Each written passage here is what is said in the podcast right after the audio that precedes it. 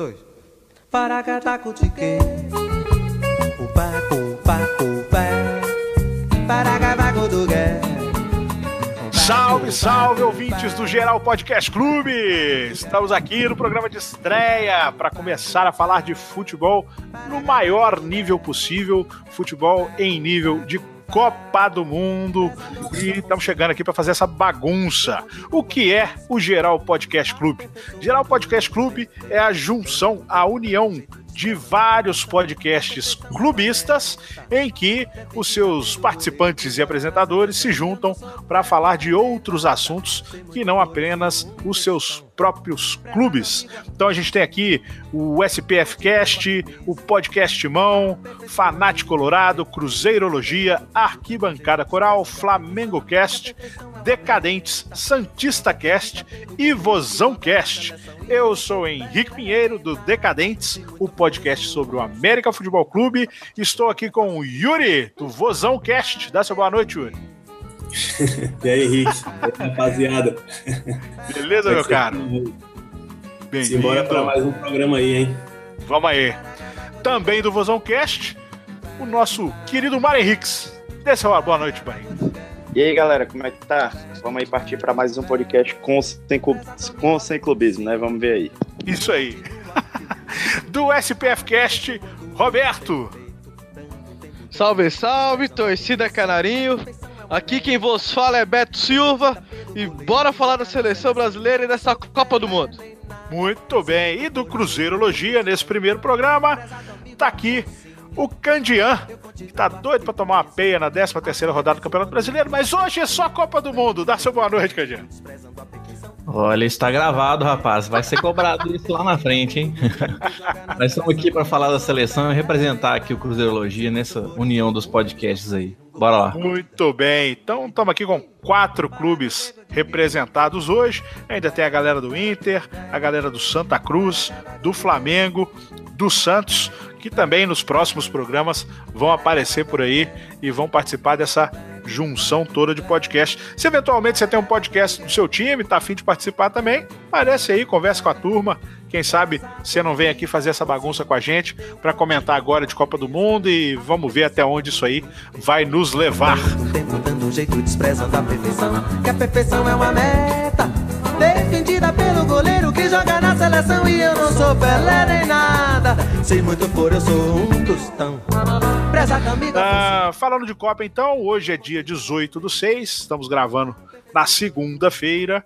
Ah, amanhã, na terça, já termina a, a primeira rodada da Copa da Rússia. Ah, tem também aí o primeiro jogo da segunda rodada, com a Rússia voltando a campo. Então, por enquanto, nós vamos falar dos jogos que aconteceram até aqui, tentando aí, só para dar uma organizada, puxando grupo a grupo. Começando pelo grupo A, o grupo da sede, o grupo da Rússia, em que nós tivemos já no primeiro jogo, na abertura, mão cheia da dona da casa, 5 a 0 em cima da Arábia Saudita, e também no dia seguinte, Uruguai fazendo 1 a 0 apertadinho em cima do Egito. Ô Mário, como é que você viu esse, esse começo de Copa para o Grupo A? Cara, ao meu ver, o Grupo A é um dos grupos mais fracos da Copa. É, a gente vai ter uma seleção que pode fazer alguma coisa, mas eu também não espero muito, que é o Uruguai. E a gente tem três seleções que disputam para ver qual é a pior, né? que, mas eu acho que a Arábia Saudita já ganhou esse título aí por aquela atuação horrorosa contra a Rússia, né? É, começou com a Rússia bem empolgada, fazendo 5 a 0 Um time que vinha de oito meses sem vitória, se eu não me engano. Nem os caras lá botavam, é, achavam que ia dar certo, estavam sem confiança nenhuma. Mas agora ele já deve ir com tudo para cima do Egito, né? Achando que já é o melhor time do mundo, né? Pegaram é, moral. Pegaram moral, exatamente. E por outro lado, é, tem o, o Uruguai, que todo mundo achava que ia para cima do Egito, ia conseguir uma vitória fácil. E apesar de ter sido melhor o jogo todo, eu acho que não foi uma vitória fácil, né? Fez 1 a 0 ali no finalzinho. Tudo bem que teve bola na trave do Cavani, o Luiz Soares teve o seu dia de Elton, né? Não, brincadeira com o Elton, Elton tá bem. Perdeu ali seus golzinhos, mas acabou que ganhou no finalzinho, né? E eu acho que não, com, esse, com essa mão cheia aí da Rússia, ninguém tira o segundo lugar, não. Eu acho que o Uruguai leva com certa facilidade o primeiro lugar e a Rússia fica em segundo, né? Ah, cara, é, é um grupo que a gente parou pra ver. Ô, futebolzinho horrível, viu, cara? Deu até saudade de assistir o Brasileirão. Não, só que não. No meu que... caso é que eu não tive mesmo, viu?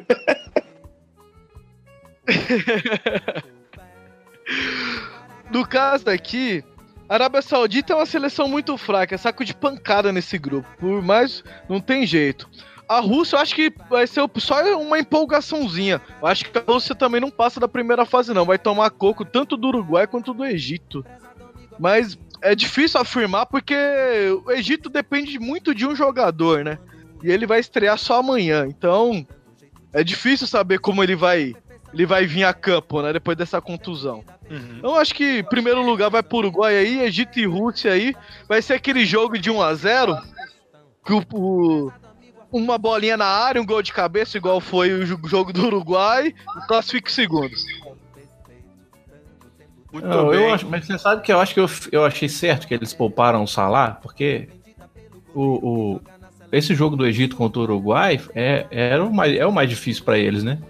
E o Salah, ele teve a lesão, ele não estava 100% ainda. Acho que é melhor poupar o Salah para ele entrar melhor contra a Rússia, que é o, o jogo decisivo na segunda rodada, né? Que é no final das contas é o que vai decidir, assim, a gente espera que é o que vai decidir a classificação em segundo, considerando que o Uruguai vai passar em primeiro. Uhum. Então eu acho que eles fizeram certo, sim. O Salah vai jogar contra a Rússia. E aí vai ser um jogo até interessante. Eu, eu fiquei confesso que eu fiquei até surpreso com o 5 a 0 da Rússia. Eu esperava menos, eu não esperava que a Rússia fosse meter tantos gols assim, mas foi, acho que, acho que foi uma empolgação pela estreia e jogar em casa. Nem a KGB esperava.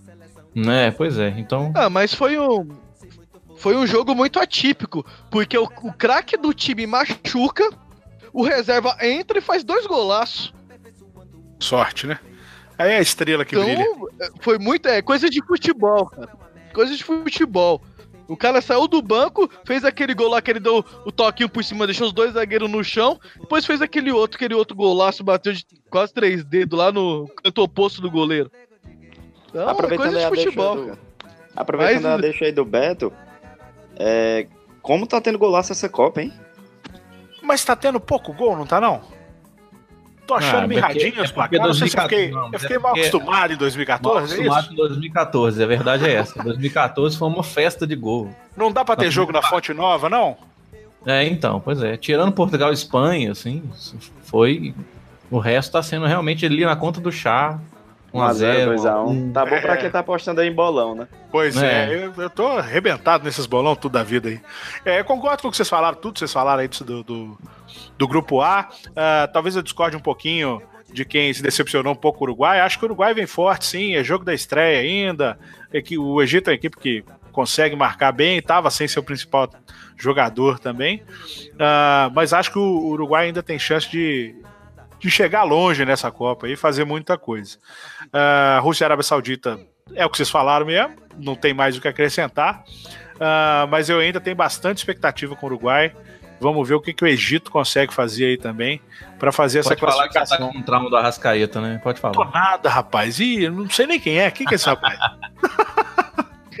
Lembra do golaço do Mineiro, né? Você não, não, já, sei que você lembra. Ah, tudo, tive, tudo. Aquele gol é Puskas. Aquele gol é Puskas.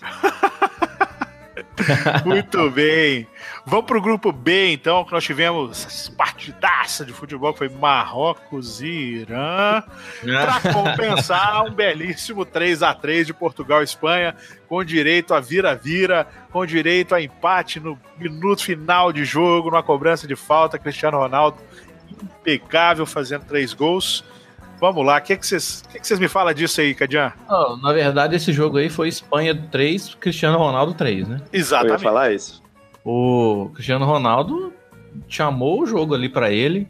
E você, e você via no segundo gol da Espanha, eu acho, no segundo ou no terceiro, você via a indignação dele de sofrer o gol. O cara é o cara que não aceita perder de jeito nenhum. Ele vai para cima, não quer nem saber. E fez aquilo lá no final, né? Um cara é realmente decisivo o, a Espanha jogou melhor. A Espanha é um time muito forte. Não levou a vitória, talvez dos favoritos aí da, da, os grandes favoritos aí. Talvez sempre tenha jogado melhor, né? Mas não levou vitória porque o Cristiano Ronaldo estava do outro lado, só por isso. Aí fica fácil, né? Ninguém tem dúvida de que Portugal e Espanha vão passar o carreto nesse time aí, derrubar o Irã lá da primeira colocação que eles estão e se classificarem os dois para a próxima fase, não é isso? Concorda, Mário? Eu também acho, eu acho isso. Não, com certeza, isso aí eu não tenho nenhuma dúvida. Inclusive, o Robozão, para mim, fez uma atuação magistral, né? Ele dobrou o número de gols que tinha em Copa, ele acabou com o jogo, né? E como o Candinha bem disse aí, eu concordei muito com a parte que a Espanha dos grandes foi a única que apresentou um futebol realmente bom. Eles jogaram bem e realmente só foi empate porque o Cristiano estava do outro lado. Não fosse isso, teria sido um passeio. Tá aí.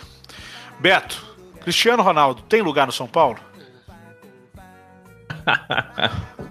Olha, cara, é meio difícil ali porque o Everton tá comendo a bola. Só se ele Você aceitar tá jogar na direita onde o Marcos comigo. Guilherme saiu. Ou se não, dá pra improvisar ele no lugar Diego Souza ali de centroavante. Acho que ele pode ser um bom reserva. Tá certo. É, o não, Souza leva muito amarelo. Né? Brincadeira. Né? não, brincadeiras à parte, uh, é um tema que a gente abordou no nosso programa piloto, né? Que nós colocamos algumas seleções favoritas. E lá eu até brinquei com a rapaziada. Falei, pô, ninguém comentou aí da seleção do melhor do mundo. Vocês estão desacreditados dele. Uh, o Candian foi o mesmo aí, ó. Que chutou o balde, falou que ele não rende em Copa é. do Mundo. Não, não falei isso Mas não. Uma coisa a gente chegou no. Mas nós chegamos num consenso no programa piloto que a gente pode abordar também lá no jogo da Argentina. A gente discutiu e disse que a Argentina tem jogadores individualmente melhores que Portugal, porém o conjunto de Portugal é melhor do que a Argentina. E essa foi a prova. Pegou a Espanha que é um baita time, que também fez um baita jogo. Os caras muito calmos, os caras estavam perdendo de 2x0, tocando bola, como se tivesse 0x0, como se estivesse ganhando o jogo. Viraram o jogo rapidamente.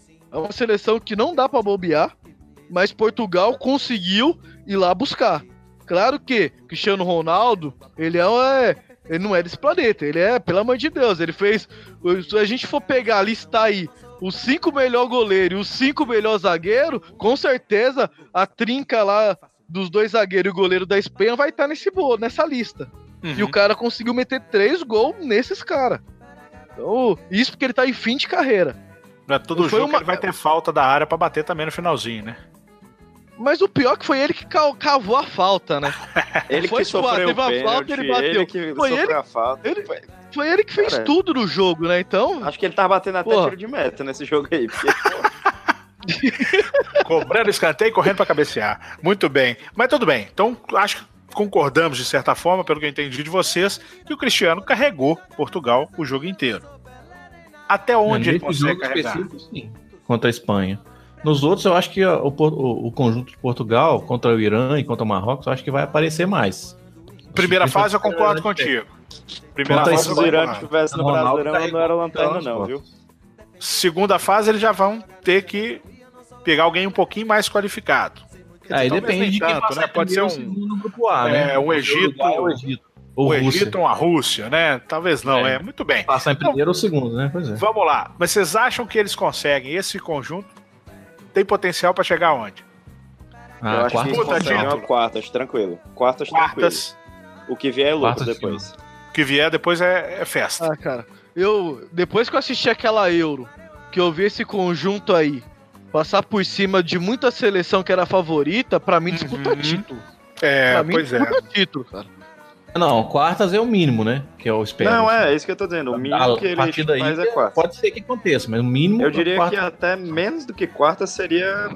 Seria um fracasso, digamos seria uma assim, decepção, né? É, uma decepção, exatamente. Até porque para falar depois de quarta tem que ser muito mãe de Ná também, né? Tudo pode acontecer é. e Copa do Mundo não é Copa do Mundo à toa. Mas eu concordo com vocês que para chegar nas quartas tá suave e acho sim que chega nas quartas disputando com qualquer um com chance eventualmente até de chegar numa semi e, quem sabe, disputar um título.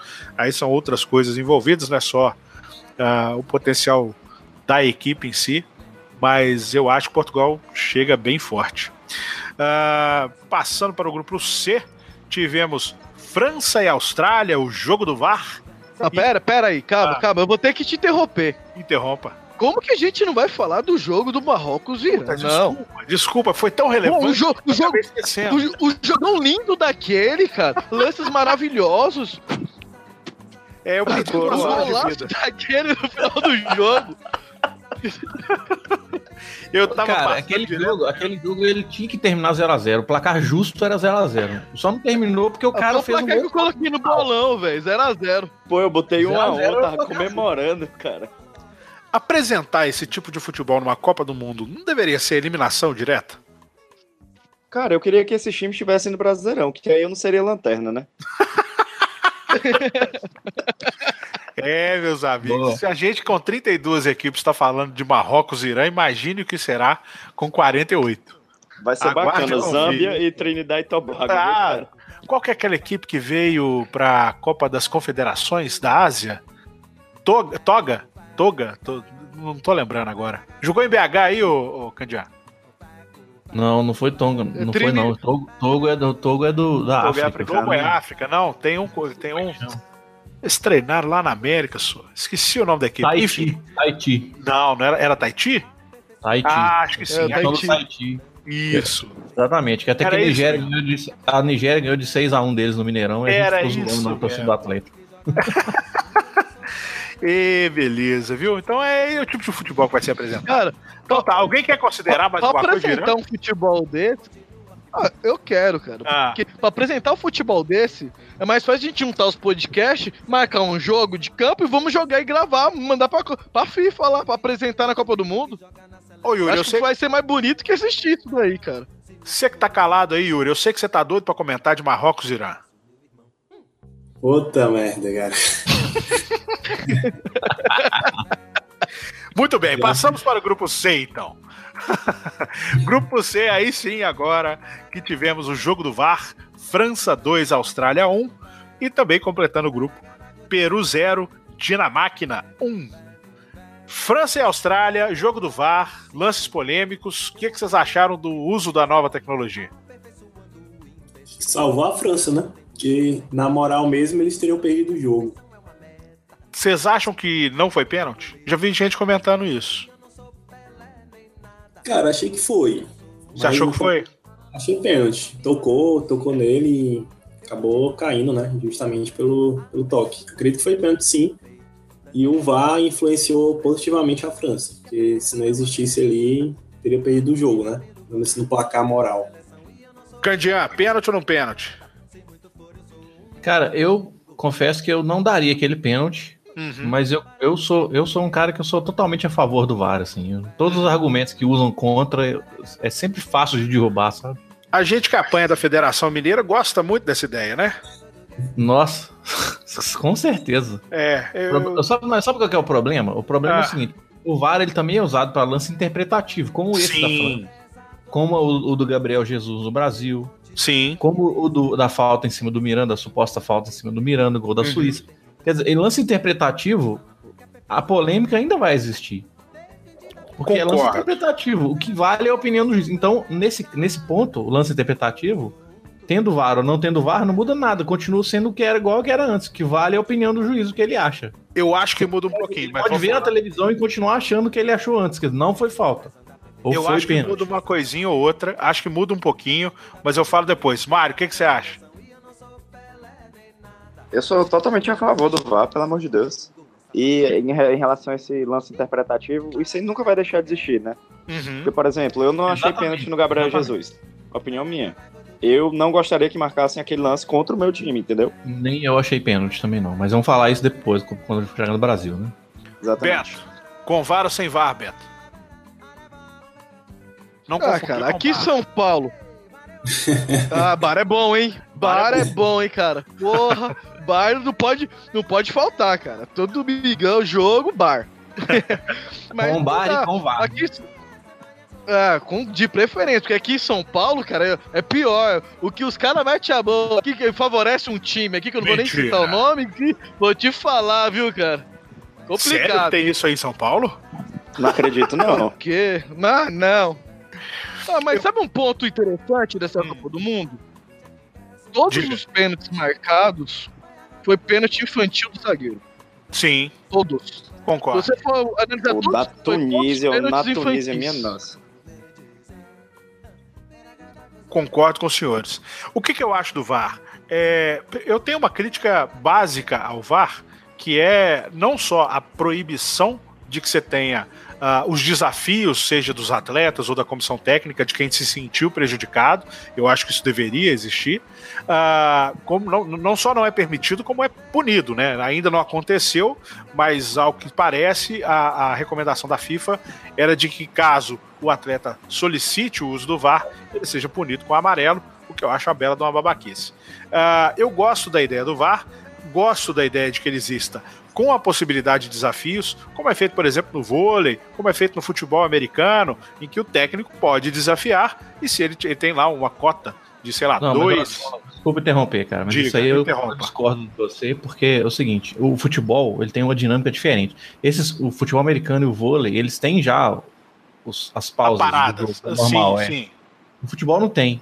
E uh, em relação ao desafio, eu também eu discordo também por uma outra razão. Hum. O, o protocolo do VAR já diz que alguns lances são automaticamente revisáveis. Sabe? Então, por exemplo, o, o gol da Suíça. O gol da Suíça foi revisado. O problema é que, na opinião do VAR e do juiz de, cen- do- de campo, não foi falta. Então segue o jogo. Não adianta. Você, só O pode, você não pode forçar o juiz a, a fazer a revisão. O gol da Suíça não foi revisado. foi. Ele é revisado silencio. Todo, todo gol, todo pênalti, todo cartão vermelho é revisado silenciosamente. O Pelo VAR não árbitro. pode obrigar Perfeito. o juiz. o Exatamente. VAR não, é revisado pelo VAR, pelo juiz de vídeo. Exatamente. Não Aí pode o obrigar juiz o de juiz a revisar em campo. Isso não eventualmente o juiz do vídeo, a gente não sabe o que ele falou pro árbitro, né? Não sabe. eventualmente ele pode, inclusive, ter sinalizado que ele viu alguma interferência, mas o árbitro simplesmente ter ignorado. Exatamente. é Eu isso. entendo a Essa parte é interpretativa, O árbitro, se entendo- ele quiser, ele pode ignorar o VAR completamente. Exato. E, e esse é meu problema. Daí, por que do desafio? A minha a defesa pelo desafio qual é? É que assim, é, e aí, tô indo além de Copa do Mundo, viu, gente? Porque pensando nos nossos campeonatinhos mesmo, já que nós falamos que eventualmente a gente gostaria de ter um VAR no joguinho, eu pelo menos gostaria. Ah, eu não. Eu até acredito que em vários lances o erro de arbitragem acontece por uma predisposição, digamos assim, não maldade, sem malícia mesmo. Alguns acontecem por uma predisposição para que o árbitro apite ou para casa da ah, ou para o time da casa ou apite para o clube de maior camisa, alguma coisa assim. Então acho que esse tipo de lance acontece. Ele já sabe que tem lá não sei quantas câmeras analisando tudo quanto é lance. Está sendo dada a oportunidade para ele de fazer a revisão desse lance. Né? E, e sim, ele vai sempre poder ignorar. Ele vai sempre ter essa possibilidade de não ir revisar na telinha o que foi ou não foi aquele lance e se basear no que ele assistiu de primeira.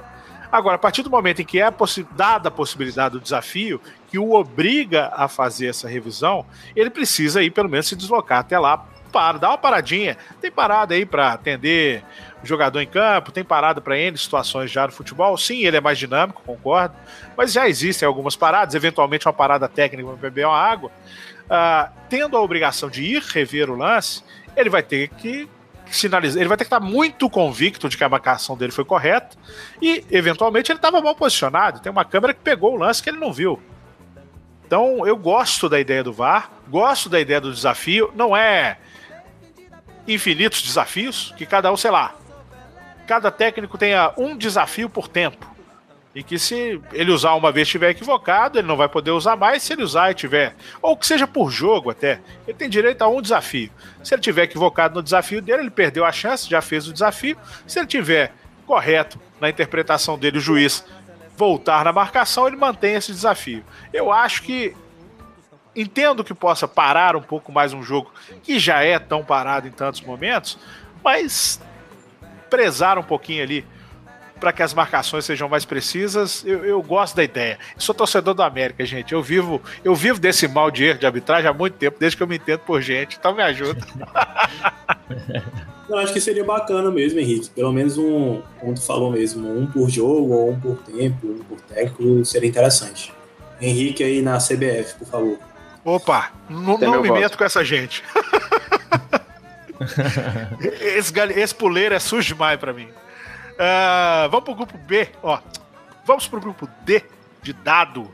Tivemos. Não, Esses- calma, eu quero xingar o. prim- Deixa eu xingar o anão, pô. É Não, isso que eu ia falar. É o jogo do Peru. O, Eu tenho que xingar o anão. É, tem jogador tem que xingar, xingar o Cueva. Vocês estão vendo que eu não tô querendo falar de. eu tô querendo um, um jogo por, por, por grupo, né? Vamos voltar então. Peru e Dinamarca.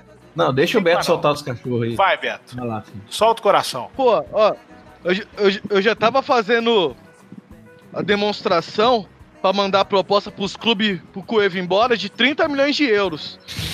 Ele me vai, me pede o pênalti, se eu conseguir 10 agora é muito, cara. Ô não maldito, cara. Encheu a lata de pai pala, certeza, viu? Cara, e, e eu que tinha botado um a um no bolão, cara. Porra, velho. Ô, ô não maldito, cara.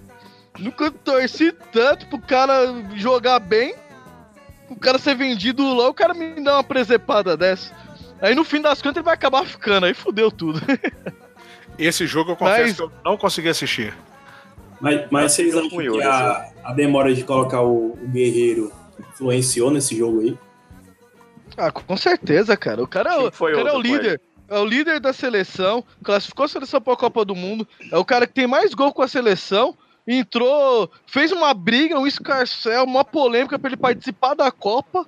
Pra ele Jogou jogar o quê? amistosos. 15, 20 Não, minutos? e depois ele, só- ele- você vê também que logo que ele entrou, ele já teve uma chance ali, já criou outra depois. O time mudou completamente. Tudo Ele bem que mudou era o jogo totalmente. Ele mudou o jogo.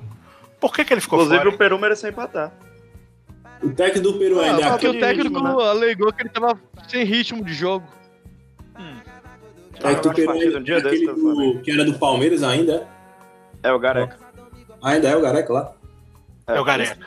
Ninguém entendeu não essa aí do, do Guerreiro no banco, não, sinceramente. Que até nos amistosos ele jogou, né? Fez acho que uns dois gols aí, nos amistosos. Entendi não. Ó, Ah, e esse jogo era um jogo chave pro Peru. É. E rapidamente sobre tinha a que conseguir os três Só pra pontos. gente falar da França também. É porque a França é mais um dos, dos grandes favoritos aí que patinou, né? Que jogou. Muito Não é que mal. jogou mal, mas é que essa Copa jogou tá sendo bem. marcada. Essa Copa tá sendo marcada por um equilíbrio além do esperado, assim. Muito jogo, assim, pau a pau ali, sabe? Di- Dividido, difícil do, do favorito entrar na defesa do, do outro. 2014 Ah. a Austrália já tinha surpreendido um pouquinho pelo desempenho, né?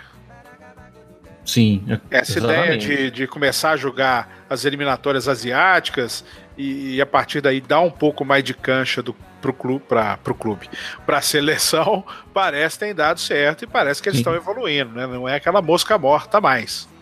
Ah, eu confesso que eu não esperava tanto da França, não. Tem um timaço, mas não espero muito da França, não. É, até foi falado no. Eu, no eu eu né, que que é na França aí.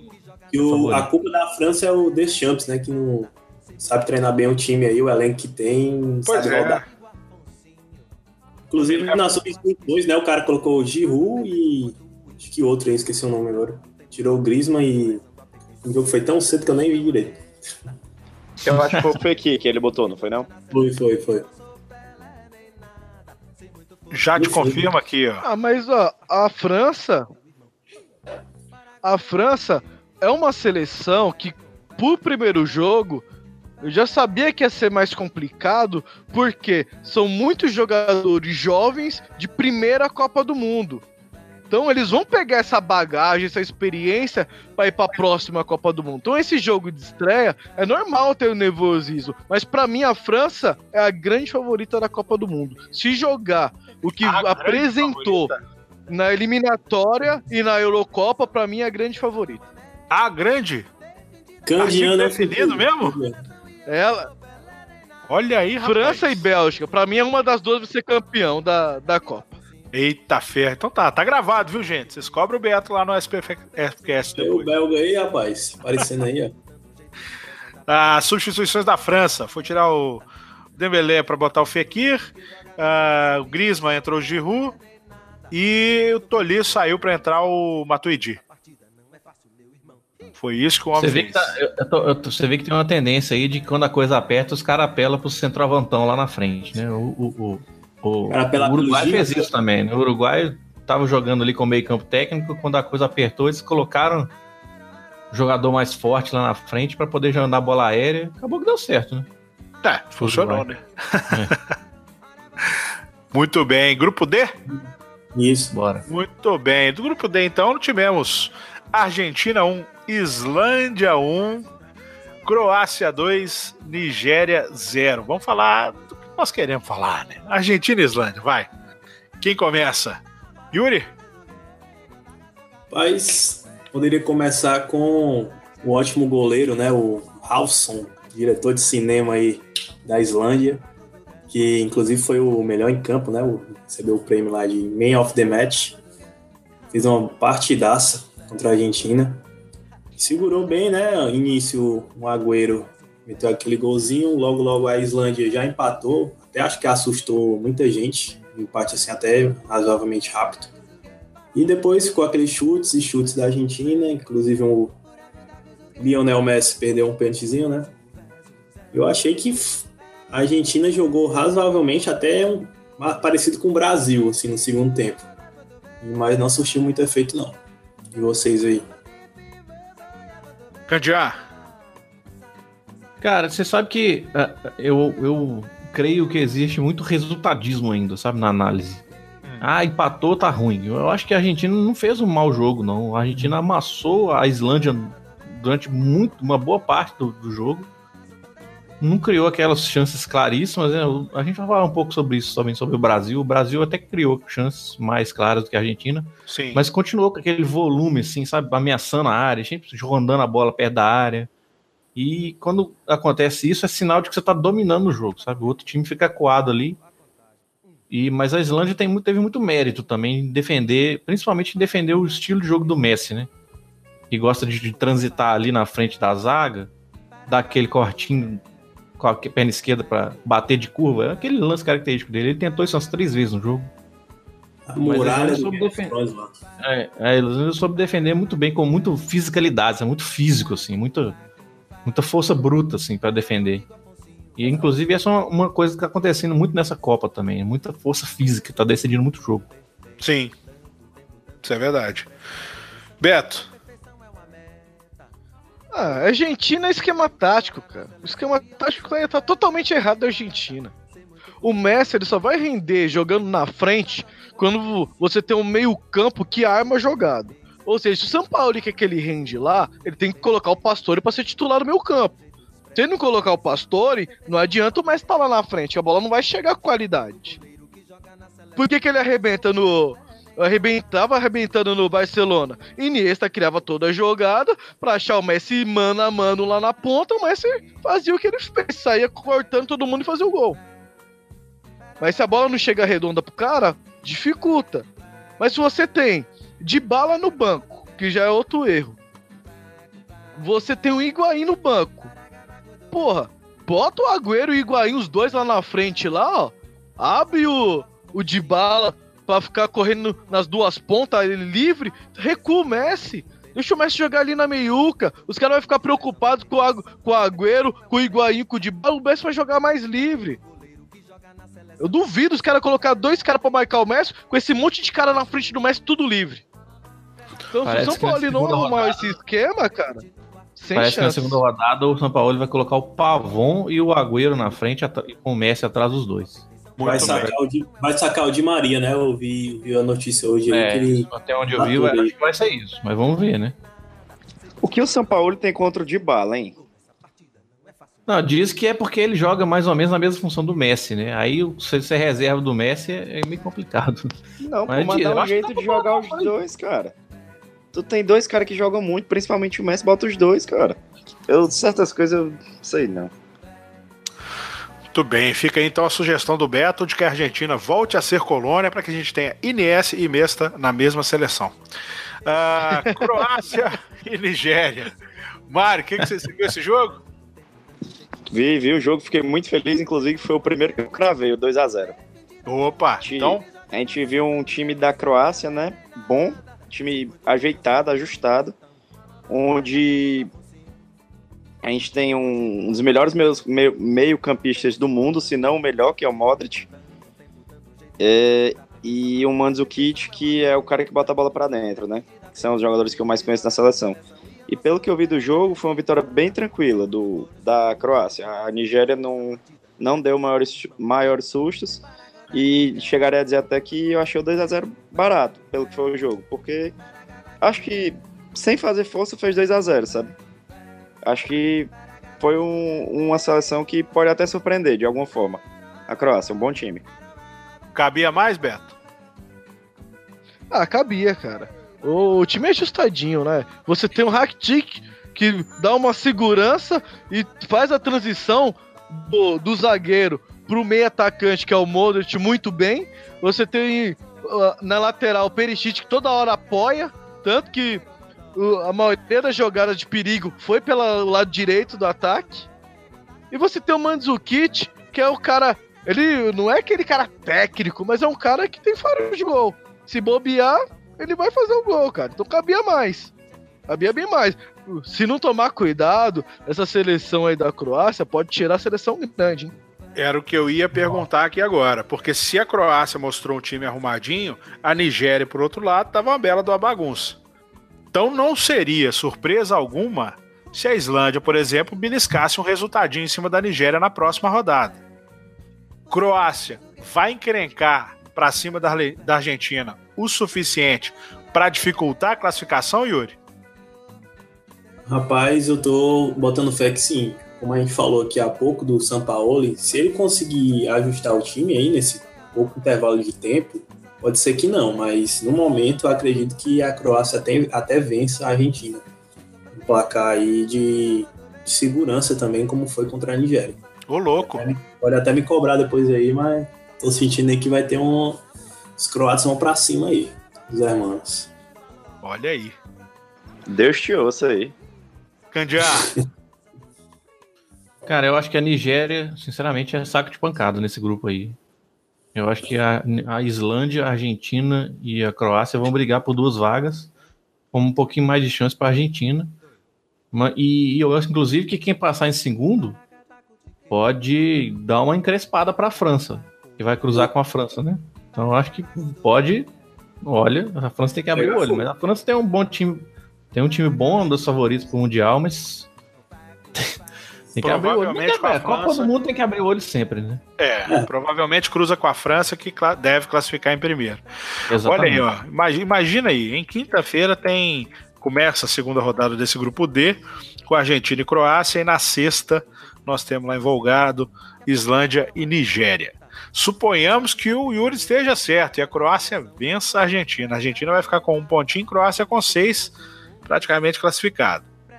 Vai que a Islândia belisca uma vitóriazinha em cima da, da Nigéria, vai a quatro a pontos. Eliminado. Vai a quatro pontos. É. Última rodada. Todo, todos jogam ao mesmo tempo, né? A Argentina vai pegar o saco de pancada do grupo, que é a Nigéria. Islândia pega uma Croácia já classificada, já Jogo de na segunda fase. E a Islândia poupando o jogador. Pois é. Poupando o jogador para pegar o segundo ali do grupo, que deve ser ou Peru ou Dinamarca. Até a Austrália, se bobear, dá uma despontada ali, né? Tudo é possível. Uh, é, eu também tô imaginando o, o jogo de comadre por parte da Croácia, né? Porque a Islândia vai ser um a um, viu? Vai ser um a um? Vai, pô, porque a Islândia joga por um empate passa de fase. Para eles estarem na Copa já é muita coisa, entendeu? É verdade, é verdade. Eles não precisam nem da vitória. Precisa não, vai assim. Ah, isso tá com muita cara de Havaí Vasco na Série B de 2015, viu? É Você jogo tá com muita cara de Cruzeiro 6, América, oh, é Atlético 0 na, na Série A de 2011. que rebaixaram o meu Ceará. Oh, a humilhação não foi tão grande assim. Começou o clubismo aí. Olha Mas aí. Eu queria ressaltar também que a, a, Croácia fez um ótimo primeiro tempo contra o Brasil, então por isso estou botando fé nele contra, contra a Argentina. E ressaltar também que o Mandzukic não jogou, né? Aquele amistoso contra o Brasil. Contra o Brasil. Ah, é, sim. Contra o Brasil. Sabe-se lá por quê, né? Se tivesse jogado, tinha pelo menos encaixado um gol ali no primeiro tempo. Ah, que a Croácia jogou muito bem. Tá então, aí. Te cuida, São Paulo. Te cuida, Sampaoli. Pega sua mala e vem para casa. Uh, vamos ao grupo E, grupo da nossa seleção canarinho, que começou com Costa Rica perdendo para a Sérvia, placar magrinho de 1 a 0 e o nosso empate de 1 a 1 com a, Su com a Suíça. Começa, Candian. Começa, cara. Vai ser um. Vou falar um pouquinho aqui. Vou fazer, tentar fazer um resumo bem rápido, assim. É justo. Eu acho que o Brasil, até por ser a estreia na Copa, né? E também por, acho que foi o Yuri que falou que tem a seleção argentina. Argentina não, a seleção da França tem muito jogador jovem que tá jogando a primeira vez a Copa. O Brasil também pode dar para aplicar esse raciocínio pro Brasil, né? Sim. Então eu acho que até por ser estreia ali, eles começaram um pouquinho nervosos e tal. Mas aos pouquinhos o Brasil foi assentando no jogo e foi, tomou conta. Não criou grandes chances assim, né? Tirando aquela do Paulinho, que foi uma sobra de bola, na verdade. Mas depois, com o golaço do Coutinho, aí o Brasil entrou num modo que é um modo muito cômodo pro Brasil até, que não acho errado, inclusive, isso. Baixou um pouquinho as linhas e para ter campo para atacar. O Brasil tem muita facilidade para fazer isso. Mas aí tem o mérito da Suíça. A Suíça conseguiu matar o contra-ataque do Brasil e desde o gol do Coutinho até o final do primeiro tempo, os caras meio que se instalaram no campo do Brasil, sabe? O Brasil teve dificuldade em contra-golpear. Aí voltou do intervalo, o Brasil tentando controlar o jogo de novo, aí tomou o gol cedo. E aí o time meio que se perdeu mentalmente, eu acho, sabe? O time sentiu o gol. E aí demorou um pouquinho de novo para retomar, mas aí quando retomou começou a martelar. Martelou, martelou, martelou. Só assim, da, lembrando assim da, da, da minha cabeça aqui agora, eu consigo pensar numa chance do Coutinho, que ele perdeu. Num chute do Fernandinho, que ele tinha um, um campo livre para chutar, ele chutou para fora num lance do Neymar, aquele cabeceio no final. Teve também um lance do Firmino. Então, assim, Cruzeiro, o Cruzeiro, ao costume. O Brasil teve muita chance de, de, de, fazer o segundo gol, mas finalizou muito mal. Então, assim, tá claro que Copa do Mundo tudo fica meio exacerbado, o pessoal tá fazendo uma sangria aí, ah, empate com a Suíça, não sei o que, tá, o Brasil jogou mal. Não acho que o Brasil jogou tão mal assim. Podia ter jogado melhor? Podia, mas eu acho que não foi tão mal assim. E agora é Costa Rica, né, cara? Costa Rica diz. É, tem até uma estatística engraçada aí que. Parece que desde 2006 o Brasil só ganhou de times com a letra C na Copa do Mundo. é. é o cara que chegou nessa conclusão tava não... muito desocupado, sério. Muito à toa. É. O último time que o Brasil ganhou que não é com a letra C foi Gana em 2006. Então. Copa do Mundo, né? E Aí o próximo jogo é Costa Rica. Ainda bem que tem a Costa Rica e depois tem a Sérvia, pô, tá tranquilo. É. Sérvia, Sérvia, na língua deles, escreve com C, então. É, isso que eu ia falar. Vai ganhar também. Em alguma língua aí, Sérvia é com C. Ai, ai. É, o lírico, é o lírico, né? Que chama. Mário.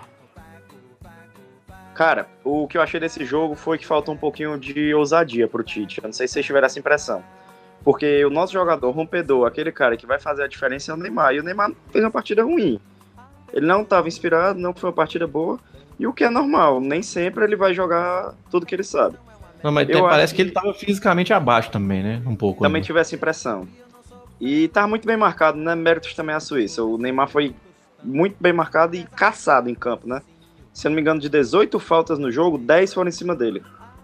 Aí é complicado o rapaz jogar.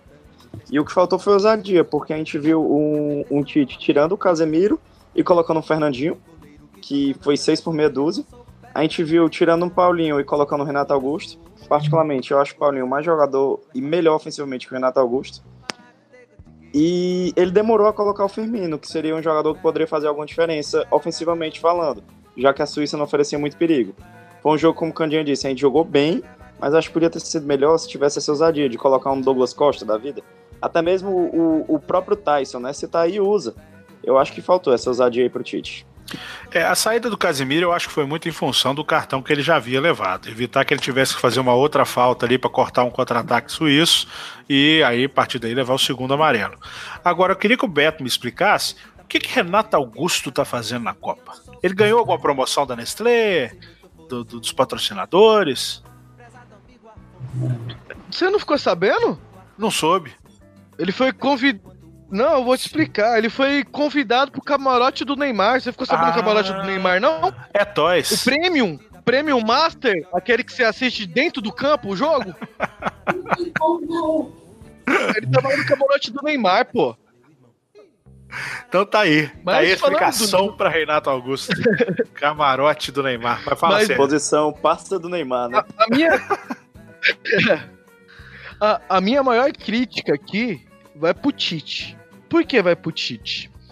Um dia antes do jogo, ele vem na entrevista coletiva e diz: O Neymar ainda não está 100%.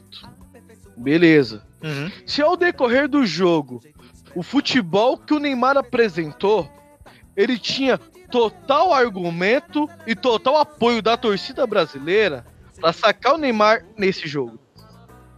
Porque ele- antes do jogo ele já falou e todo mundo sabe que o Neymar não está 100%. É normal. Então, pra mim, a torcida brasileira, igual eu que sou um torcedor, ia ver com outros olhos.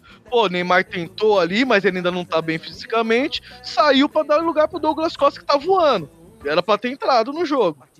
Mas não, deixou o Neymar até o final do jogo e ficou aquele marasmo, aquele camarote premium lá que só faltou a cadeirinha, a cadeirinha de, de praia, só faltou a cadeirinha de praia e o coco, o coco gelado, ele sentado assistindo o jogo. Agora, outra coisa, Beto, ninguém tá falando aqui também do Marcelo, né? O jogador Marcelo da. jogou mal. Ah, o lateral que ele é, o melhor do mundo. O cara erra 20 passes, velho. 20 Então, passes, o cara não mas-. Mas sabe o que acontece? São duas, são outras coisas que eu vou comentar. Isso é dos dois lados do campo. Na lateral esquerda, o Neymar, ele tava, além dele ficar segurando a bola quando ele Uhum. recebia, ele não dava opção para passe pro Marcelo. O Paulinho queria, pensava que era o centroavante, toda hora se mandava lá pra frente, não vinha dar opção de passe. E o Casemiro não é esse cara que vai dar opção de passe. O Casemiro é o cão protetor. Então, quem tinha que fazer esse terceiro homem ali, ou era o Paulinho, ou era o senhor Felipe Coutinho, que só fez o gol. Ele só fez o gol. O Coutinho também não apareceu pra jogar. Então, o Brasil não teve nenhuma jogada de triangulação. E pelo lado direito, pior ainda. Que o único que tentou jogar pelo menos no primeiro tempo foi o William. Era o melhor em campo no primeiro tempo. O cara que mais tentou jogadas. Porém, não tem o Daniel Alves pra apoiar ali com ele. O Paulinho não encosta ali pra jogar com ele. O Coutinho não aparece pra jogar com ele. Então, o maior erro de convocação pra mim, ele levou o Fagner, deveria ter levado o Rafinha, que é um lateral que teoricamente não defende tão bem, mas tem um bom apoio. Ia dar essa pa- ultrapassagem ali pra jogar junto com o William. Então, a seleção ficou desbalanceada aí. O William ficou muito isolado de um lado, o Marcelo sem opção de passe no outro, e nosso meio campo não apareceu pra jogar. Não sei se eu tô Por concordando. isso que a- seleção foi um marasmo. Não sei se eu tô concordando com a análise do Coutinho, não, viu? Achei que ele deu opção sim. Acho que várias vezes ele estava aberto para receber e não foi passado para ele. Eu até que gostei da atuação do Coutinho. Mário Henriques. Eu acho que o Coutinho podia ter rendido mais, mas também não foi essa atuação tão ruim. Foi como a atuação da seleção em média. Eles não jogaram mal, mas eles também não jogaram bem, entendeu? Lembra- Lembrando que é Algumas estreia, né, gente? Tem o Tem, fator tem isso, pesa. nervosismo que Pesa. aparece ali também. E, teoricamente, a estreia é contra a equipe que seria mais difícil ali de conquistar a vitória, né? É o sexto do, é o sexto do ranking da FIFA, né? Não é nada, não é nada representa alguma coisa, né? Representa o momento do time. Nos últimos 15 jogos só perdeu que pra Portugal. Pra Cristiano Ronaldo, né? A seleção de Cristiano Ronaldo. Então não É perdeu para Portugal, perdeu para Ilha da Madeira. é verdade. É, Eu só queria comentar a respeito disso que o Beto falou aí, sobre associação, triangulação. Uhum. O, o, o lado esquerdo do Brasil é o lado forte do Brasil. O, Brasil, o sistema do Brasil é assim. O Brasil joga pra jogar pelo lado esquerdo. Eu não acho errado isso, não. Você tem o Marcelo e o Neymar, são tipo os dois melhores do time. Os dois jogam pelo lado esquerdo. Você tem que jogar por ali mesmo. Eu concordo que a saída do Daniel Alves deu um baque assim. O Danilo é um lateral bem diferente do Daniel Alves. Ele Sim. O Daniel Alves é um, um lateral que sabe jogar por dentro também, né? Ele não apoia só por fora. Ele não é um jogador que vai na linha de fundo e cruza. O Daniel Alves é. Ele é quase um meio-campista, né? Então ele consegue jogar ali é, armando. E o, o Beto falou também da opção de passe, que não tinha opção de passe. Quem tinha que fazer isso era o William. O William tem que sair da ponta direita e vir para dentro para associar com o lado esquerdo também. E assim como o Neymar sai da ponta esquerda para vir para a direita quando a bola vem na direita, O William tinha que fazer isso, mas o William ficou muito aberto toda hora. Então o, o, também- o Brasil, ele, o Brasil não joga com um, um jogador do lado oposto da jogada muito aberto, ele joga com todo mundo do lado da jogada. Então o, e o William não, não- chegava perto para dar essa opção também. né? Agora, o seu Neymar também é um jogador que não tá 100%. Ele devia, pelo menos, trabalhar pro time, né? Ele ficou muito, muito querendo individualismo direto, um jogador que não tá, tá perfeitamente fisicamente pronto e ficou prendendo muita bola. Não sei se vocês acharam, concordam comigo também. Nos outros jogos da seleção, ele era mais participativo. Tu Eu acha acho que ele ele- quis resolver muito só e acabou que não deu certo. É, ele já Concordo dá aquela. Eu já acho que ele já pintou o cabelo pra tirar um pouco do foco sobre como é que ele tá, como é que tá a volta, se ele tem condições, se ele não tem, tirar o assunto sobre isso e causar uma distraçãozinha aí, que foi o que o Ronaldo já falou que fez em 2002 com aquele famigerado. É, é isso que eu ia citar. Corte- assim, a, última vez, a última vez que o Brasil ganhou a Copa, o craque do time também tinha um cabelo. Tinha o cabelo escroto. É. Nós ganhamos Então, com o cabelo mas, cascão, não, mas, cabelo ó, mas, mas tem uma diferença. Agora vai ganhar aí. com o cabelo nicinho aí. Tem uma diferença muito grande aí. Diga. Sabe por que tem uma diferença muito grande? Porque o Ronaldo ele fez uma ótima Copa do Mundo e na final ele apareceu com o cabelo escroto. O Neymar que apareceu com o cabelo escroto no primeiro jogo não jogou nada. Não, ele cortou antes da Copa, só. Essa é a Não, pô, ele diferença. cortou- ele cortou na, na semifinal, acho. Foi só na Foi durante a semifinal? Copa. Foi Foi só, a só na semifinal. Foi só na semifinal. então. É porque eu lembro que. É porque, assim, Eu lembro daquele gol contra a Turquia, Eu- ele tava com o cabelo é. direitinho. Eu lembro também, porque é porque ele, Aquele tá, da- acho que ele teve uma lesão, aí todo mundo ia ficar falando sobre a lesão e ele fez Isso, isso justamente isso, isso. tirar o foco. Vocês têm razão. Vocês têm razão. Enfim. Então tá aí. Enfim, eu acho que agora a gente tem que falar das polêmicas, né? Do- Falemos do- da- das polêmicas. Eu já Pode vou dar a letra aqui, ó. Já vou dar a letra aqui. então. Não foi falta no Miranda, não foi pênalti do Gabriel Jesus. Pronto, Muito falei. bem. Não, de- deixa eu falar, também, eu tô, eu tô nessa linha, eu também já quero falar. Pra Ah. mim isso aí é muito mimimi. Também, pra mim, nada, nada, nada. Segue o jogo. Muito bem. Yuri. Concordo. Também não achei falta no Miranda. Chegou até um corintiano aí, né, Beto? O Chicão aí comparando o lance aí no Clássico Paulista. Cheguei a ver hoje aí, na ESPN aí. Pode falar melhor, né? Mas eu também não achei pênalti. E é, do Gabriel Jesus. Tu achou, Beto, aí da declaração do Chicão? Cara, na boa, esses caras que sempre jogou com a ajuda do árbitro, né, mano? Tudo, tudo quer criar polêmica. Quando perde, quer falar que foi o árbitro que, que, cau- que causou, por isso que perdeu. Quando ganha, o árbitro não, o árbitro não ajuda. Então, cara, ó, nem dá o- ouvido, não. Você quer opinião boa? Ouve nós aqui que é melhor. Mário Henrique, Ah. você tá ouvindo esses absurdos? Você tá concordando? Cara, é, concordo aí com quem falou, eu não prestei atenção em quem foi que falou que era muito mimimi, eu concordo plenamente. Se fosse o contrário, se tivesse dado nóis. falta no zagueiro do outro, se tivesse marcado aquele pênalti contra a gente, o pessoal ia estar destruindo o mundo e invadindo o Instagram do árbitro. Pronto, falei também. Muito bem. É, eu discordo de todos os senhores. Não é por isso que eu sou o host desse programa. Pra mim foi falta e foi pênalti. A falta eu acho que desequilibra. Vamos é o pedir impeachment, desequilibrar. Olha o golpe. É, a falta eu acho que deslocaram ele, isso aí. O erro maior da jogada, assim, é, é do Alisson que não saiu. Bola na Eu pequena discordo área do disso, goleiro. discordo Você discorda mesmo? Eu discordo Discordo também. também. Discordo. Ah, discordo. eu acho que ele falhou. Porque Bola a na pequena área, joelho pra Bola cima na e. pequena área do goleiro é, é- é- a resposta não é tipo sempre, a resposta é tipo depende. É, nesse caso eu acho que. Eu até concordo com o depende, mas nesse caso eu acho que era uma bola dele. Eu acho Pô, que tem podia ter saído. sete Bom, como você é voto vencido. É, eu quando sou você é voto vencido, segue o fluxo. Segue o absurdo. fluxo. próximo, próximo jogo. Eu acho que o empurrão também é suficiente pra- pra pra deslocar. E quanto ao do Gabriel Jesus, se ele tivesse só com os bracinhos, eu concordava com vocês. Mas na hora que ele fecha pra dar um abracinho gostoso, aí eu acho que é pênalti. Mas tudo bem.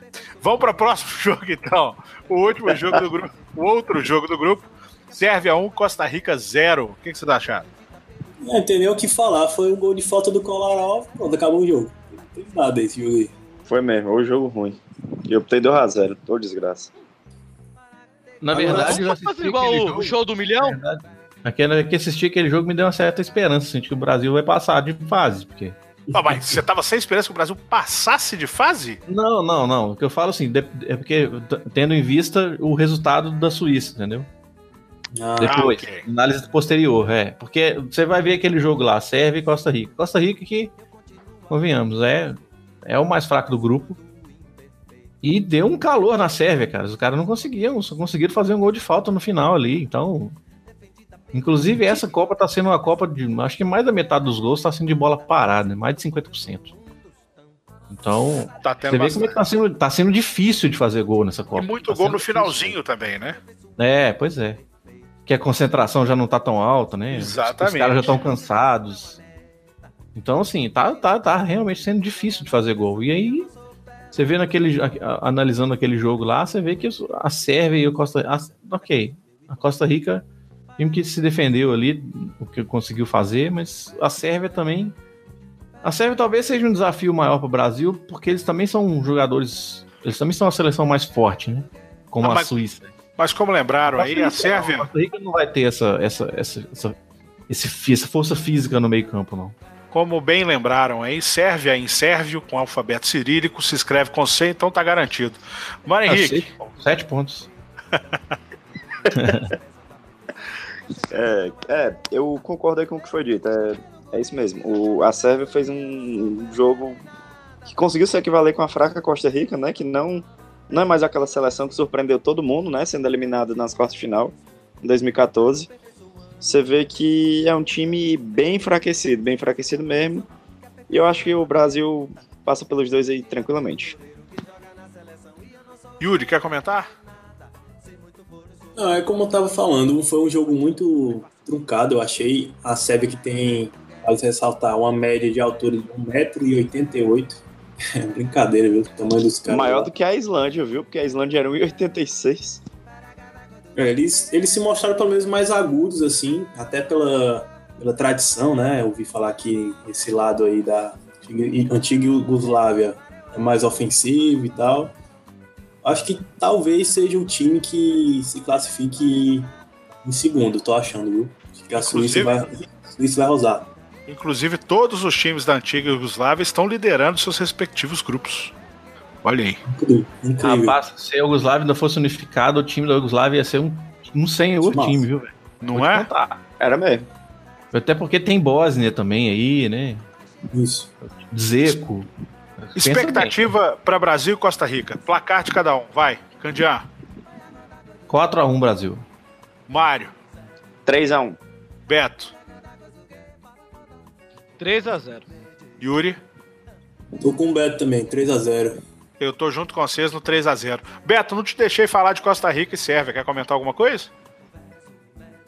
Ah, cara, faz igual o show do milhão, cara. Pula. Pula, né? Só pra bem. finalizar o nosso grupo aí, viu? Eu queria deixar Ah. claro que em 2010 a Espanha estreou contra a Suíça e não ganhou, viu? Entendedores Olha, entenderão. Inclusive É. perdeu. Não foi nem empate, foi derrota mesmo. Foi derrota.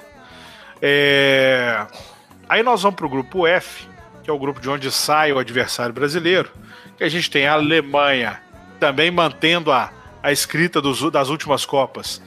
O campeão não vence na estreia. Ah, e tivemos Suécia 1, Coreia do Sul 0. Dentro dessa de que o Brasil já não vem vencendo seleções, apenas só vem vencendo seleções que começam com C, eu tô achando um pouco difícil torcer para a Coreia do Sul ser o nosso adversário das oitavas. Mas será que ainda dá?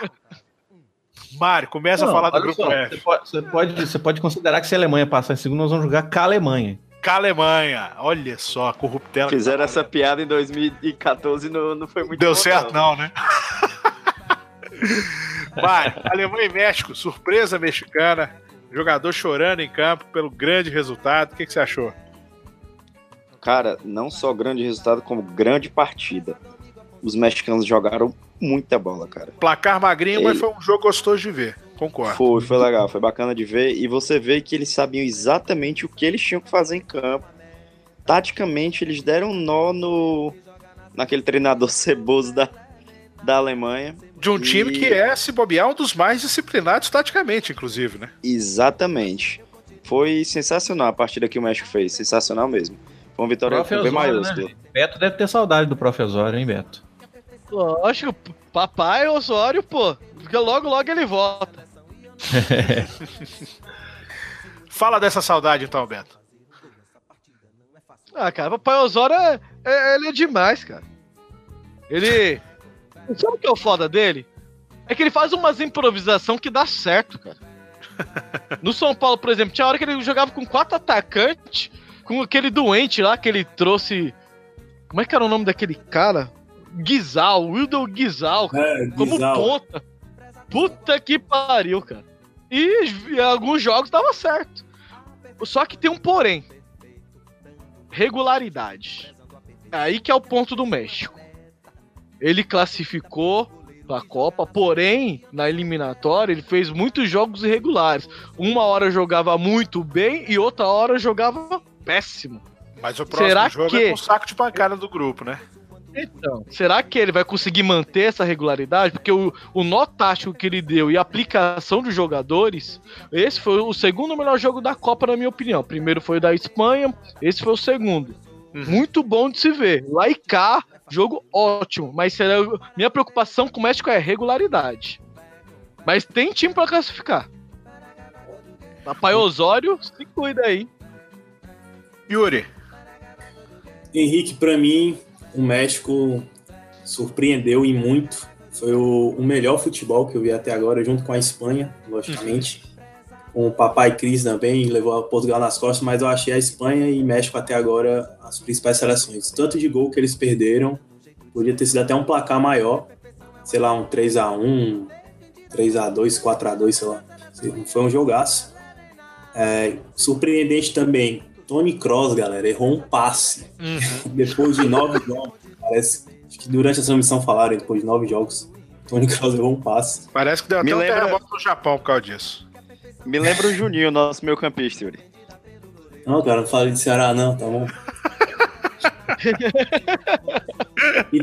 Quinta-feira tem Copa do Nordeste aí no, no Vozão Cast, fiquem ligados aí, viu? Sai episódio quer voltar nesse jogo?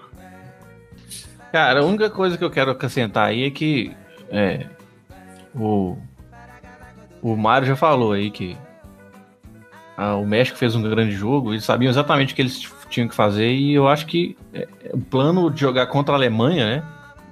é, Eu acho que a diferença tá aí, porque o México vai jogar agora contra a Coreia do Sul, não é? Isso. Então, aí o jogo vai ser diferente, cara. O México contra a Alemanha, o México se defendeu muito e contra, contra-golpeou muito bem. Os contra-ataques do México eram uma coisa linda de se ver. Contra a? Coreia. Eles eles vão ter- sabiam exatamente por onde ir, por onde forçar a Alemanha, para a Alemanha abrir espaço do outro lado, e aí eles atacavam aquele ponto. Então, assim, foi uma aula. acho- Taticamente, foi um jogo o assim. passo, tá, acho que faltou o último passo pro México, pelo menos em alguns lances lá. Não, sim, eu digo, eu digo, eu digo assim, não tecnicamente, falando taticamente, sacou? Sim, sim. Como que eles pensaram o jogo, como que a estratégia funcionou, se eles conseguiram executar mal, se eles executaram mal. Até dá pra questionar se eles executaram mal, né? Porque eles ganharam o jogo, afinal. né? Ganharam o jogo. Cara, agora, agora- agora eu vou dar um adendo aqui, Henrique, que Diga. foi um comentário de um colega que meu ontem, quando a gente- quando a gente estava assistindo o jogo, não sei se era que quando saiu o sorteio para a Copa do Mundo e o Osório viu que o primeiro jogo seria México e Alemanha, Sim. desde aquele dia o- ele preparou o México e estudou a Alemanha para fazer a tática já para esse primeiro jogo. Não sei se foi, se vocês ouviram essa história também aí. Sim. E funcionou perfeitamente, né? É, não, eu, Eu- eu entendo, ouvi mas eu acho que todo mundo fez isso, né? Todo mundo estudou seus adversários, né? Não é? Treinador de pré-copa- seleção. Não, o que fez a diferença pra mim foi a festa pré-copa que o México fez, viu? Ah, então o segredo tá na Ah, festa. É, é, O chegou segredo- no ponto. Agora Não, chegou no ponto. Se for nisso, então, vamos atiçar o povo na rua, porque a festa aqui tá pequena ainda. Ó, eles estão falando que a Bruna Marquezine tá indo pra Rússia, hein, velho? Exato. Olha aí. É, a Globo já mandou a Marquezine aí. Quinta-feira ela tá lá na o rua. Hexa vem, o Hexa vem. Contanto que o Mick Jagger fique quieto com o filho dele em casa, acho que tá suave. Ah, a outra partida desse jogo, Suécia 1, Coreia do Sul 0 hoje pela manhã. E aí? É, é esperado, né, cara? Esperado. Coreia, Coreia do Sul, bem frágil. É. Pois é, Suécia que existe vida depois de Zlatan, né? existe vira depois lá. Também não foi magrinho demais pra Coreia do Sul tão fraca. Também achei eles muito fracos. Mas 1x0 magrinho assim? Como vencendo a Copa, né? É, né? Chegamos à conclusão de que a Copa Não, pi- tá magra. Não, mas o pior desse jogo foi 1 a 0 e o principal jogador da Coreia machucou no começo do jogo. É, Esse foi o pior. De- O cara machucou, não tinha mais ninguém. E foi um mísero 1 a 0 Se o Ibra tivesse aceitado o convite que foi feito pra ele, pra ele voltar pra seleção pra disputar a Copa, ele tinha feito uns 3, 4 gols nesse jogo. Eu não consigo aceitar que ele não tenha ido até hoje. viu? Mas enfim, deve ter suas Mas foi a opção lá. dele. É, foi a opção dele. deve ter Foi a opção razões. dele. Que aposentou. Ah, é cirurgia no joelho, cara. Ele tá só ganhando dinheiro agora. É, tá Ele certo. conseguiu tá fazer certo. aquele golaço lá nos Estados Unidos, mas o joelho dele deve estar bichado. Deve ser isso. Yuri. Algum comentário? Galera, eu achei, achei um jogo, mais uma vez, chato da Copa do Mundo aí. Tá a outros jogos, mas aquela coisa de primeira fase, né? E esse- essas instalações mereciam estar lá. É, acredito que a Suécia jogou melhor, logicamente, que a Coreia do Sul, né? Que se limitou ao som, o craque lá da, do Tottenham, na Inglaterra. Teve algumas chances, poucas chances, o jogo, acho que poucas chances mesmo de gol. Até o, o VAR foi acionado, né? Demorou cerca de quase um minuto para marcar aquele pênalti, que o juiz não viu o pênalti claro na, em cima dele. Parece até o brasileirão. Mas valeu, dessa vez deu certo aí o VAR. Tudo bem. Mário, quer comentar? Vou fazer que nem o Beto. Show do milhão aí. Passo. Muito Passo. bem. Grupo G, então, que tivemos hoje também. A Bélgica vencendo o saco de pancada da Copa, né? Que é o Panamá, que faz a sua estreia. Pintou campeão, hein? E a Tunísia perdeu da Inglaterra num 2 a 1 Outro jogo que teve também um gol no finalzinho para desempatar. Ah, então vai, começa aí com o novo campeão, a excelente geração belga, Beto. O que, que você acha? Campeão mesmo? Ah, cara. Campeão, Falta a camisa. cara. Pra tirar é difícil. Porque foi- é uma seleção que em 2014 era uma seleção promissora, porém jovem, igual a França é hoje. Certo, agora vão os E- caras com com mais casca. Pegaram, eles, eles pegaram muita casca, cara. Você é, é bom, é gostoso de você ver a seleção da Bélgica. Eu, eu tenho acompanhado a seleção da Bélgica, não só na Copa do Mundo. Eu assisti alguns amistosos dele antes da Copa. É uma seleção que joga redondo, tem um bom poste de bola, tem um bom centroavante, tem dois atacantes de ponta que não são egoístas, toda hora tá ativando o centroavante, toda hora tá voltando a bola pros meios, chutar de longe. Então, o De Bruyne, ele arma, ele aparece pra chutar de fora da área, o Hazard, ele, ele, faz a jogada individual, ele acha o passe no Lukaku, ele inverte a jogada pro outro lado pra tentar achar o Mertens. Pô, é um time que tem muito ofensivamente a entregar, porém bateu cabeça no jogo defensivamente. No, no último jogo antes da Copa e no primeiro jogo da Copa. É a única coisa que precisa de, de aceitar é a, o- a trinca de zagueiro. Eles bateram cabeça nos últimos dois jogos. Então, Ah, se não acertar, pode ser uma coisa que os adversários podem explorar. Dizem por aí Então, que os ataques ganham jogos e as defesas campeonatos. Eu então, concordei com o Beto. O Beto Então- foi preciso. Eu só discordei um aspecto, viu, Beto? Diga, Você Mário. disse que o Lukaku era um bom centroavante. Pô, o Lukaku é um excelente centroavante, cara. Joga demais Ah, aquele cara. Mas, mas, mas sabe, Não, eu sabe uma curiosidade dessa primeira rodada? Em 2014, a gente tinha o Fred, que pra nós lá ele foi o Cone.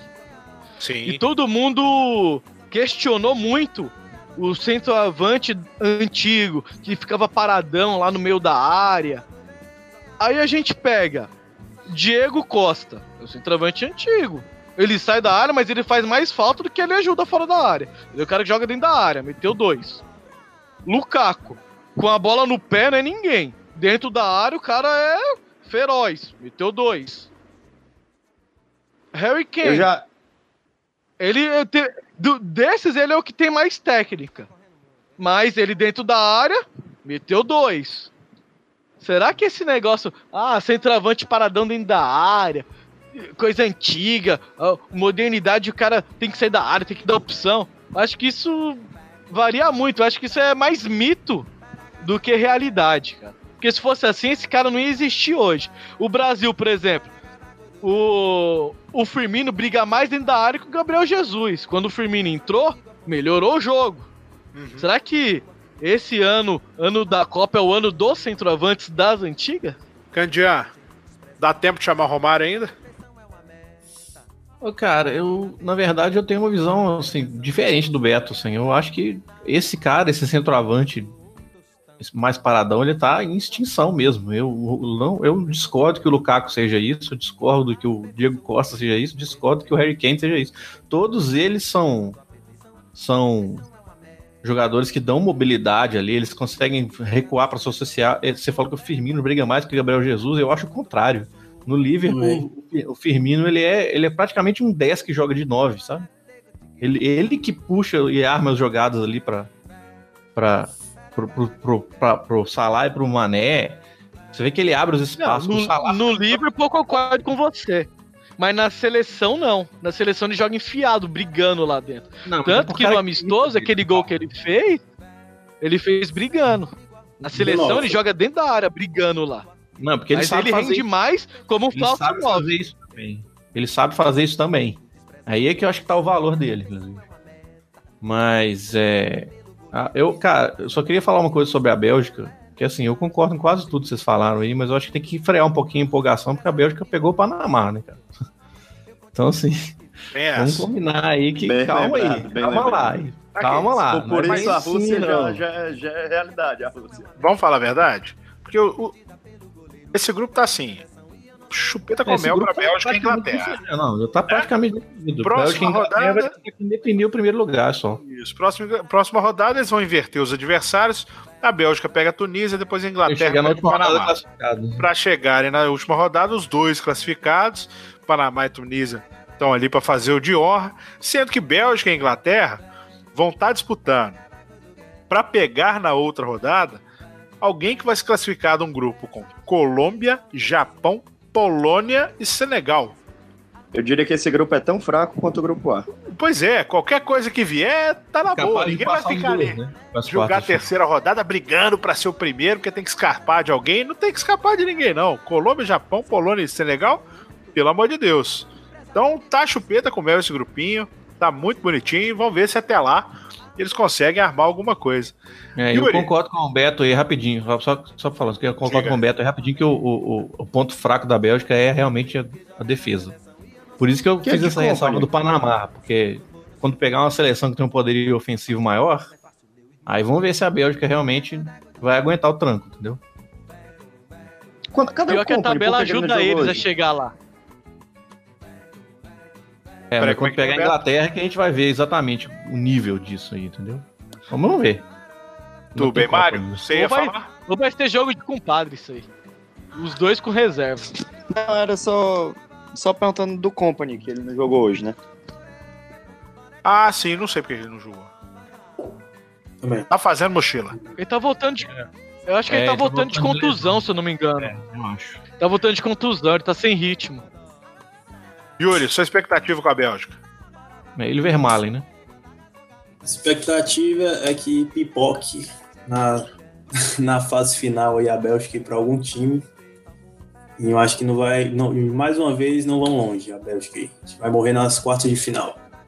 Agora eu queria ressaltar o Panamá, que me surpreendeu positivamente. Achei que seria um time até mais fraco. Teve bons avanços aí, alguns lances até, até de perigo, podia até ter metido um golzinho lá, merecer pelo menos um golzinho na Bélgica, se não fosse o grande Courtois. Ele jogou mais uma vez muito bem. Os caras deram a vida, né, cara? Dera Os caras vida. deram a vida. É, o primeiro jogo de Copa. Que era, pra mim, até a imagem da Copa, inclusive, nesse, até aqui, é o capitão do Panamá chorando na hora do hino. A gente que é brasileiro, a gente não tem noção dessa história de o que, que é ver um- o seu país numa Copa. A gente tá toda Copa, né? Então, pra nós, não faz diferença Primeira nenhuma. Copa, né?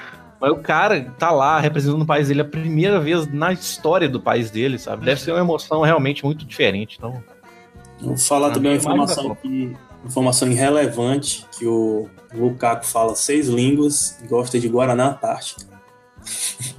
Muito bem. Tá aí. Inclusive português, né? Ele É porque fala. não apresentaram o carnaval pra ele ainda. Vai Ai, fazer, ai, com- vai fazer amizade agora com o Fred, né? Na, no Manchester United. Como dizem os grandes filósofos da internet, aqui tem informação. E Inglaterra e Tunísia? Yuri, continua aí. O que, que você me diz de Inglaterra e Tunísia? Galera, eu achei que a Inglaterra jogou mais ou menos. Eu tava até achando merecido o empate. É, a geração também muito nova da Inglaterra, tem muito cara bom. Mas estou achando que mais para a próxima Copa, como muita gente está comentando aí. Um- um- agora, como ressaltaram já há pouco tempo, dois lances que o Kane só botou para dentro, né? a qualidade dele é, é incrível, cara. A média de gol desse cara nessa temporada foi fantástica. Salvo engano, ele fez 49 jogos e marcou 43 gols. Absurdo. Ele e o Salah Harry- foram sensacionais. Harry Kane tinha espaço no Vozão, Yuri? Harry Kane tinha espaço no Vozão, Yuri? Atualmente sim, né? Acho que no começo do ano tinha não. Ó, esse jogo eu também não consegui assistir, mas já queria deixar bem claro aqui que a gente respeita a Inglaterra, são os inventores do futebol, mas só ganharam uma Copa roubada e vão ficar nessa aí, não tem outra não. Candian, Concordo. Concordo. É, eu, eu acho que a Inglaterra fez um bom jogo no começo. Inclusive, acho que foi um, um dos melhores minutos de uma seleção dessa Copa. Foi esse começo do jogo da Inglaterra. Mas depois, acho que a Tunísia conseguiu, sei lá, conseguiu, conseguiu dar uma, uma acalmada no ritmo do jogo da Inglaterra. E aí eles começaram a ter dificuldade. Mas eu acho que. Eu, não- eu- eu discordo, eu acho que o empate era injusto. Injusto não, eu acho que a Inglaterra merecia vencer porque estava procurando mais o jogo. concordo. E sobre, sobre o Harry Kane, cara, o Harry Kane, por isso que eu falei que eu não acho que o Harry Kane é só empurrador de bola. A quantidade de espaço que ele abre pro resto do time conseguir jogar é uma grandeza, assim. O movimento, o, jogo fora da bola dele é muito bom, cara. Harry Kane é um, é um bom jogador de bola, não é só um bom atacante, ele é um bom jogador de futebol. Agora eu queria ressaltar também a Inglaterra que em 2006 tinha na bola parada o Lampard, tinha o Gerrard e tinha o Beckham. Hoje Trippier e acho que o Ashley Young. Puta merda, viu? É, Mas não- Às vezes você ganha umas coisas, você perde outras, né, cara? Não tem jeito. Concordo com o Candian, o começo da Inglaterra foi excepcional, muita velocidade, tentando amassar a Tunísia de qualquer jeito. Agora uma ressalva. Contra a Tunísia, depois que tomou o gol, que foi uma falha, um pênalti infantil, a Inglaterra sentiu o gol. Então, psicologicamente, é uma seleção que acusa o golpe. Mas se pegar uma seleção mais forte e jogar recuada, igual o México jogou, por exemplo, explorando o contra-ataque, com Harry Kane lá na frente, com Sterling de um lado e o. Esqueci o nome do. do outro. Puta. Mas um contra-ataque veloz desse. Eu acho que pode complicar muito a seleção, seleção grande. Agora, a Inglaterra propor jogo, realmente, teve um pouco de dificuldade. Mas pra jogar no contra-ataque, sei não, pode dar o que falar ainda Inglaterra. É, inclusive o grande Dele Alli, né? Tá substituído aí. Joga demais. Ó, só queria lembrar que o primeiro colocado desse grupo, se, considerando que o Brasil vai pa- passar em primeiro também, é um provável adversário nas quartas de final. Ou seja, ou Inglaterra ou Bélgica. É aí, aí que eu acho que a Bélgica vai rodar. Só, jo- tô, só jogando contra, tô só jogando contra o Beto aí. Eu acho que o Brasil aí deve ter na Ah, tá Bélgica. certo, alguém tem que ser o do contra. Ah, não, se cair com o Brasil, eu vou torcer lógico com o Brasil, né? Mas que é uma seleção cascuda que vai dar muito trabalho nessa Copa, com certeza vai. Lembrando que no Penta a gente passou pela Bélgica, hein? Paz. Essa Copa tá cheia de coincidências com 2002, cara. Cabelo ridículo do craque do time. Daniel Esse Alves craque, esse mesmo craque do time, né? na Copa anterior, ele sofreu É, uma lesão só- grave no Só final, reta faltou ter final. os jogadores que tinha É, em 2002, né? Só, só falta o Ronaldo, o Rivaldo, né? A gente vai lembrar desses caras também. A gente vai lembrar desses caras também. Falta o São Marcos. de vocês no final da Copa, quando tiver o Hexa na mão. Quem era o Renato Augusto em Anderson 2002? Polga, Vampeta? Vampeta. Vocês querem mais algum? Rogério Sani. Quem vai dar Beto? cambalhota na rampa do Planalto? Ah, cara, vocês Ah, podem falar isso do mito, mas, mas aí. É, o mito é foda. Eu não vou nem comentar. A história Muito dele bem. fala por si só. Ei, Beto, Ah, mas vocês, E os caras do. Vozão Cast têm um motivo duplo pra odiar o cara, né? Porque agora ele é técnico do rival e os caras estão liderando a Série B. Ah, eu não tenho nada contra meu vice, não. Não, mas não. Rogério- Senna cansou de apanhar aqui, pô, no estadual. Pô, ah, e todo mundo sabe que o líder da Série B é o Lanterna da Série A. Não é isso, Vozão? É. Era nem pra revidar, bicho. É Muito por, bem. é por isso que vocês estão na lanterna, que ficar pertinho do Fortaleza, é isso? Rapaz, não dá nem pra comentar. essa- Vamos falar do Ceará, não? É isso, então não vamos falar de mais nada. Já falamos de tudo que aconteceu na Copa do Mundo até aí. Ah, amanhã temos o grupo H fazendo sua estreia, ou grupinho safado, repetindo aqui. H, como- H de como- irrelevante. H de irrelevante, isso, muito bem. No, na, no, De horroroso, de horroroso. Horroroso, horroroso. E Tá. Japão, Polônia e Senegal. A Rússia também já faz o seu segundo jogo nessa Copa do Mundo. Vai enfrentar aí o Egito. Quem sabe está Jogo lá em bom, hein, campo. cara? Esse Jogo jogo aí é promete. praticamente a final de Copa aí. Prova- Não, é, ué. Eu tô falando pros dois, né? Pros dois. Tá certo. Quem ganhar praticamente vai classificar. Garante É a. Porque o classificação Uruguai vai passar primeiro. Exatamente. Também penso eu vou, assim. cra- vou cravar aqui que a Polônia pode surpreender nessa Copa aí. Polônia vai surpreender. Eu até acho Eu- que ela passa em primeiro do grupo. Com a Polônia, O né? problema é o cruzamento, eu acho. É, Lewandowski. eu É o cruzamento. Eu acho que ela passa em primeiro. Mas eu acho, acho até que Co- a Colômbia segue em segundo. Ah, mas olha aí, tem até um. Japão. É, a a- se, se a Colômbia surpreender, pode ser que a gente tenha nas quartas também um time com C. Então vamos, vamos ficar na torcida. É, acho que a Co- que a Polônia passa, acho que a Colômbia passa em segundo, mas daí para pegar Bélgica e Inglaterra e passar, não espero tanto da Polônia assim não. Alguém mais acreditando na Polônia? Não. Não. Tá sozinho, Yuri. Eu, Muito bem, senhoras e senhores. Esse foi o Geral Podcast Clube.